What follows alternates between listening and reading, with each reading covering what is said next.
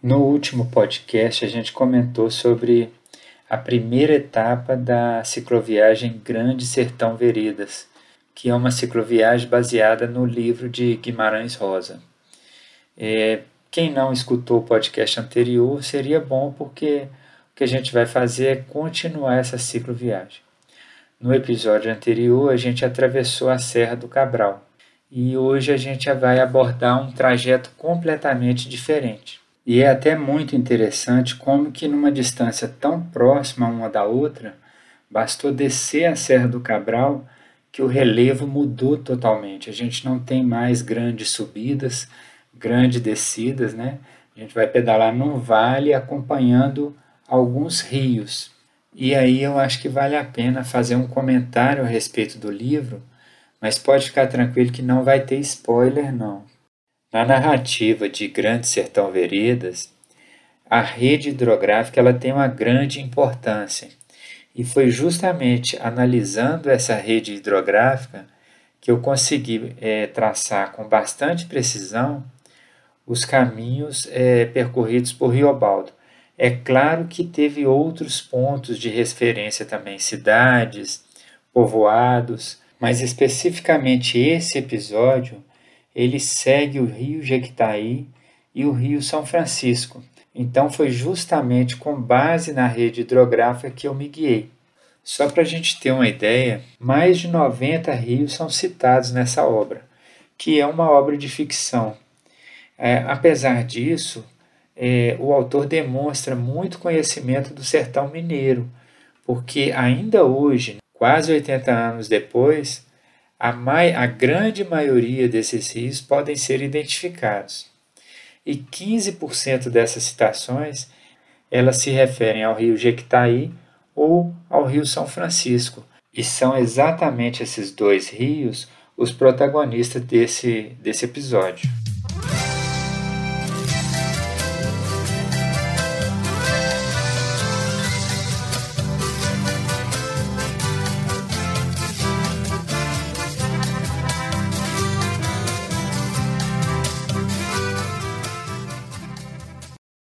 Saindo de Francisco Drummond, eu, eu já comentei que eu gosto de evitar as MGs, as BRs, sejam elas asfaltadas ou não.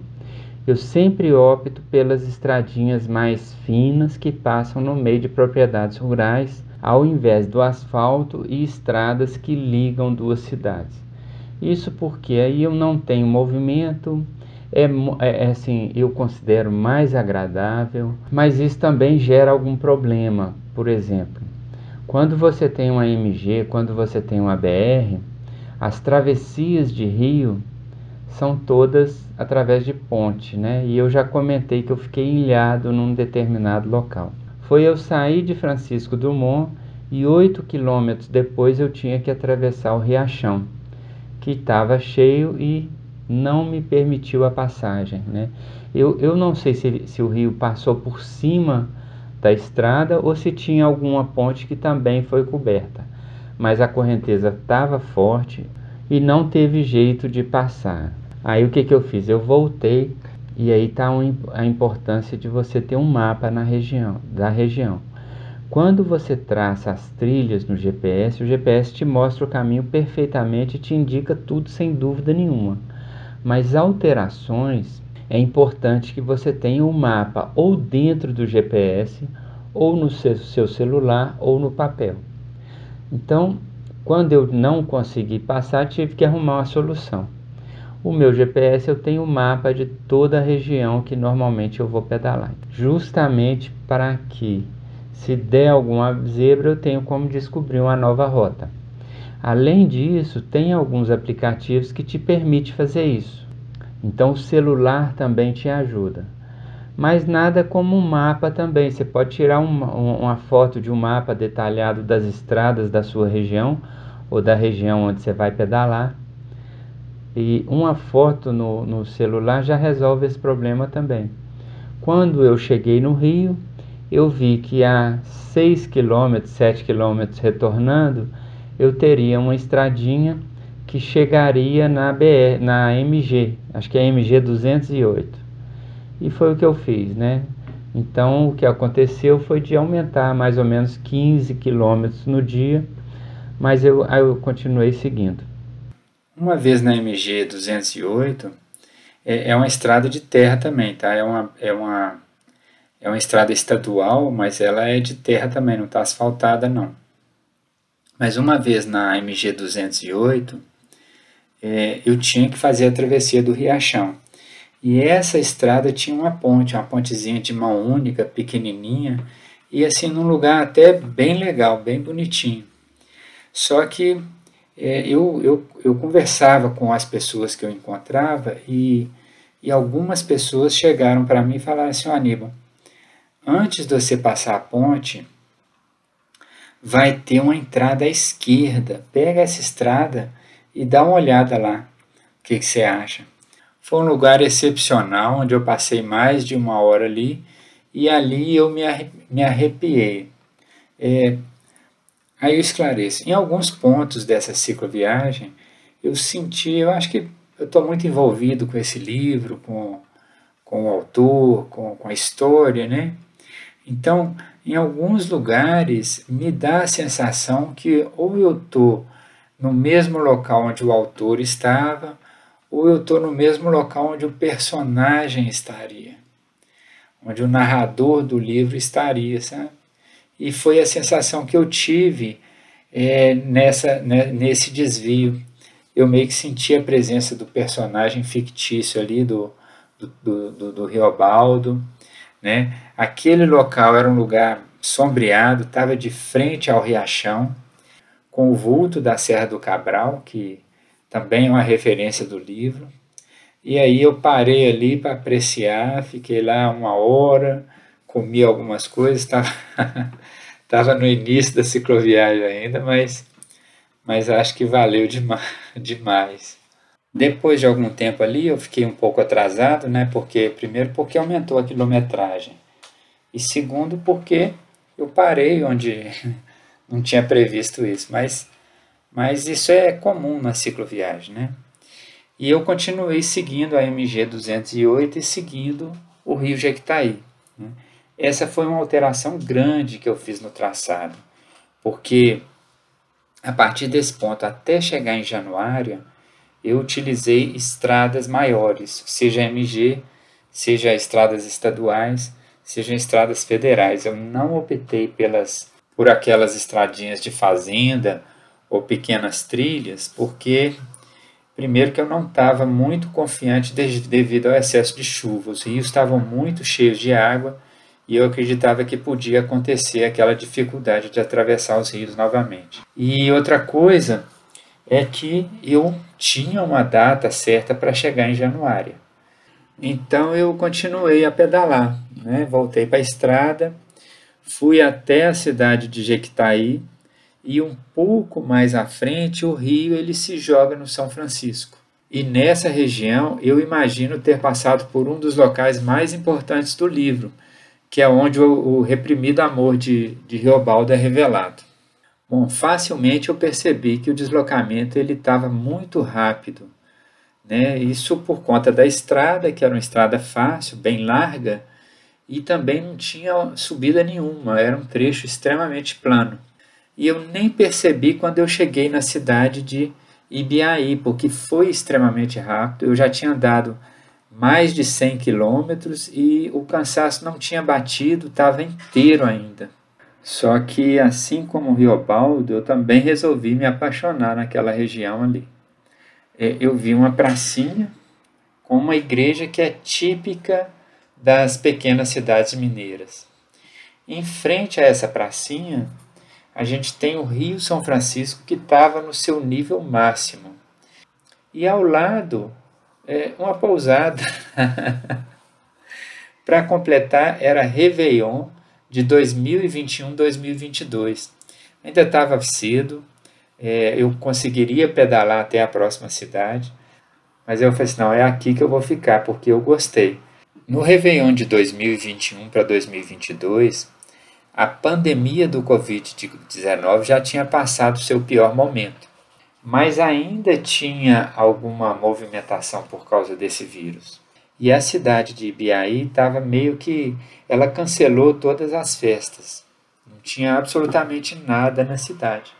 E quando eu fui pedir uma vaga na pousada, eles me recusaram, porque o que estava tendo ali é era uma reunião familiar. Os proprietários receberam a família deles, né? E todo mundo estava ali reunido. É claro que eu, é claro que eu respeitei aquilo ali, agradeci, até conversei com algumas pessoas. E um integrante da família em especial, ele ficou um pouco curioso e começou a conversar comigo. E esse sujeito era a própria peça rara, né? Desse sujeito extremamente falante, conversa muito e também fazia essas viagens um pouco diferentes. Inclusive a dele é mais rara porque ele utilizava jet ski e, e aí você tem que ter a permissão do rio, né? ele mora à, à beira do Rio das Velhas, né? então é, tinha essa condição. E até me mostrou algumas fotos no celular dele lá, da, da, dos deslocamentos que ele fazia, e de algo que eu considerei que era um downhill de jet. Eu, assim, eu não acreditei onde é que os caras estavam tava subindo, entendeu? Os caras parecem que sobem cachoeira com jet ski. É, esse tipo de coisa eu nunca tinha visto, não. Mas acabei ficando amigo, não sei o que, não, você vai dormir aqui também. Me arrumaram um quarto. me arrumaram um quarto na pousada e eu fui passar o, o Réveillon lá também. Mas eu não eu não atrapalhei a festa familiar, não. Eu preferi. É, eu estava cansado também, eu só tomei uma cerveja, alguma coisa assim, fiquei algum tempo, mas, mas fui dormir cedo e não percebi fogos de artifício, esse tipo de coisa muito característico da virada do ano, não. Eu só acordei no outro dia mesmo, no café da manhã. Aí eu vi a família toda lá de novo. Entrei na festa ali e fui sair de lá, já era quase meio-dia. O pessoal foi me aturando lá, eu fui ficando. um lugar que me chamou a atenção demais foi São Romão justamente porque teve também uma passagem importante no livro nesse, nessa cidade. Ela foi palco de combates de grupos de, de jagunço e pessoas importantes foram feridas ali.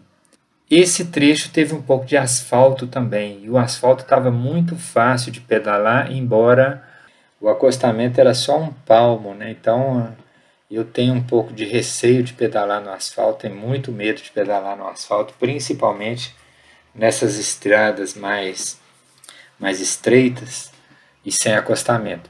Mas o asfalto estava bom demais, ele estava rendendo muito, porque parecia que era um, um asfalto relativamente novo, e aí a viagem rendeu demais, né?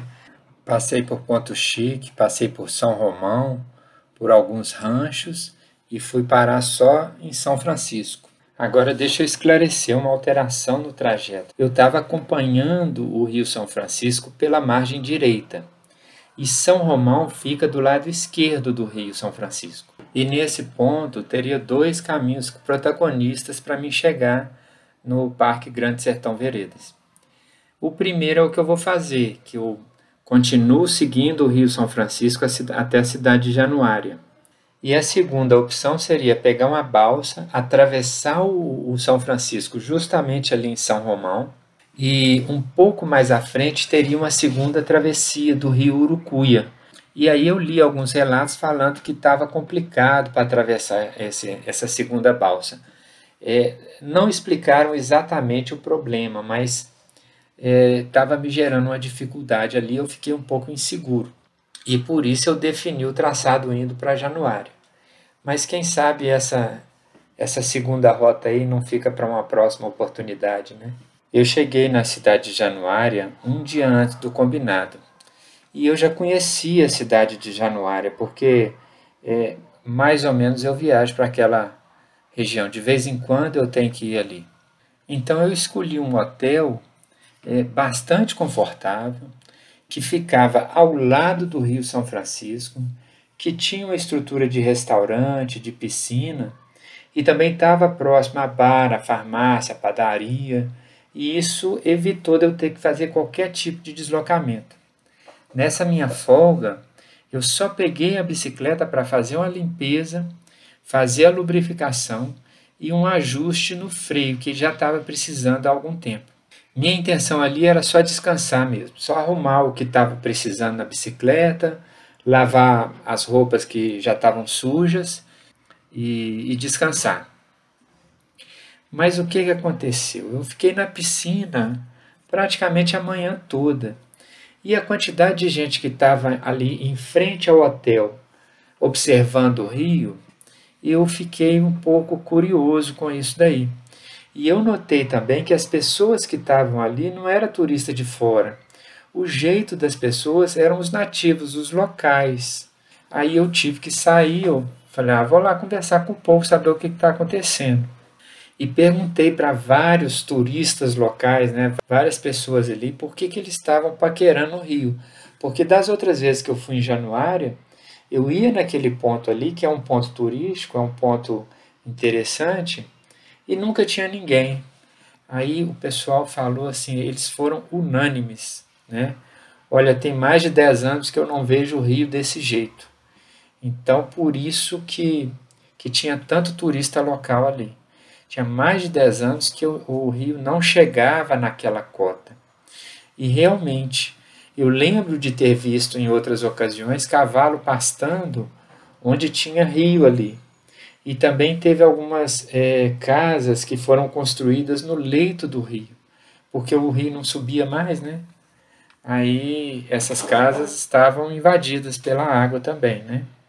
E aí eu me dei conta de uma coisa, eu não estava pedalando no sertão de, de, de, Guimarães Rosa ou no sertão de Riobaldo. Estava tudo completamente diferente, porque as paisagens que eu estava vendo eram muita água, coisa que quase não tem no sertão, teoricamente, né? Era vegetação extremamente verde, bem tratada, todos os rios lotados de água, as veredas também. Então, eu peguei a, a, o sertão numa época, vamos dizer assim, é, eu acho que abençoada, né? E aí eu percebi o seguinte: é, tem alguns lugares nesse mundo que tem quatro estações muito bem definidas e as paisagens elas mudam totalmente de acordo com a estação do ano. Isso não é o caso de onde eu moro, que só tem uma estação. Né? Toda a vegetação é muito parecida durante o ano todo. Mas no sertão de Minas a gente tem dois períodos que alteram completamente a, a paisagem. É o período da seca e o período das águas. E por isso você tem que conhecer a região duas vezes, porque é muito provável que você chegue no mesmo lugar e não o reconheça.